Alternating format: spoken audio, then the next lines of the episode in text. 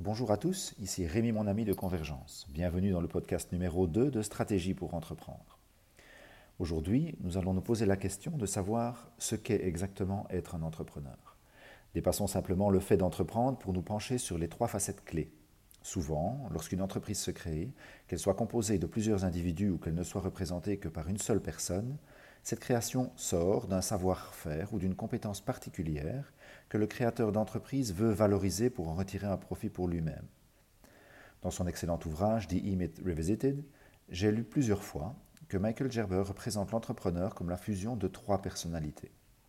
Voyons quelles sont celles-ci. Pour être un entrepreneur complet, vous devez éveiller trois personnalités en vous.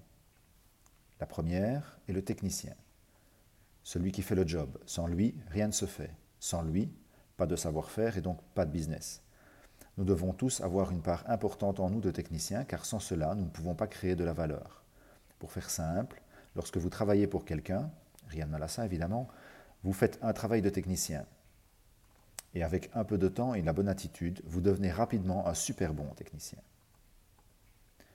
Bon au point de vouloir rêver à exploiter ce savoir-faire pour votre propre compte. Pourquoi en effet travailler pour quelqu'un d'autre alors que vous pourriez le faire pour vous-même? Mais il n'est pas si simple d'être calife à la place du calife. Un technicien seul ne fait pas un bon entrepreneur. Ce n'est pas parce que vous avez faire le travail, que vous le faites bien et que vous en avez en main tout le savoir-faire nécessaire pour la gestion d'une entreprise. Le technicien n'a qu'un seul objectif, faire le travail. Dans un orchestre, c'est lui qui joue d'un ou plusieurs instruments. Deuxième personnalité, le manager. En effet, pour que le technicien puisse travailler, il a besoin d'un cadre de travail, un ordinateur, une chaise, un bureau, un téléphone et tous les logiciels nécessaires qui doivent être installés sur l'ordinateur, mais également des nécessités plus triviales comme l'eau et du papier toilette. Il faut donc que quelqu'un mette en place tout l'environnement nécessaire pour que le technicien en vous puisse faire le travail. Le manager est celui qui organise tout cela celui qui est cette petite voix dans votre tête et qui vous fait penser à tous ces éléments qui ne sont pas le travail en lui-même. Ne faudrait-il pas réaliser des cartes de visite avec un beau logo? Ne faudrait-il pas ranger tous ces classeurs et donc acheter une armoire pour les ranger? N'avons-nous pas besoin d'une salle de réunion ou d'un endroit pour recevoir les clients? Ou de manière moins directement fonctionnelle, ne faudrait-il pas mettre en place un système de contrôle de la qualité? Ne faudrait-il pas un employé supplémentaire pour s'occuper de toutes ces petites tâches administratives que nous n'arrivons pas à terminer? Le manager a la charge de l'organisation car il est le chef d'orchestre. La troisième personnalité est celle de l'entrepreneur. Sans l'entrepreneur, le technicien n'a pas de tâche à accomplir et le manager n'a rien à organiser. L'entrepreneur représente la personnalité qui a eu, à un moment donné, la vision de l'entreprise, et par là même celui qui apporte les clients et le travail à réaliser. Par sa vision, c'est lui qui donne l'impulsion créatrice qui a donné vie à l'entreprise. Pour reprendre l'analogie musicale, L'entrepreneur est le compositeur. Sans compositeur, l'orchestre n'a pas de partition à jouer. Et donc, en quoi cela vous concerne-t-il? Le technicien est le comment faire. Le manager est le quoi faire. L'entrepreneur est le pourquoi faire. Ces trois personnalités doivent se fondre pour former ce que j'appellerais un entrepreneur complet. Elles sont toutes importantes et aucune d'entre elles ne peut toutefois dominer car l'équilibre est capital. Si le technicien domine, vous avez simplement un travail, avec en plus un inconvénient de taille, vous avez à présent le pire patron qui soit, vous-même.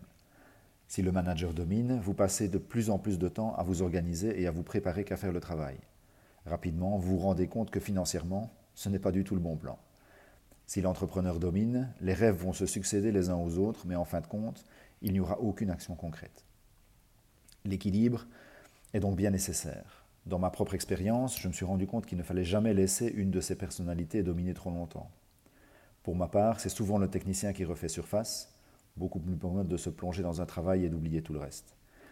Les proportions idéales de la recette sont pour moi les suivantes. 20% entrepreneur, 25% manager et 55% technicien. Je vous invite à lire sur notre blog la règle 20, 25, 55 pour en découvrir davantage sur cette approche. Une lecture intéressante pour en savoir plus. Si cette approche vous interpelle, cette triple personnalité est évoquée par Michael Gerber dans son livre The Imit Revisited, dont j'ai parlé plus, haut.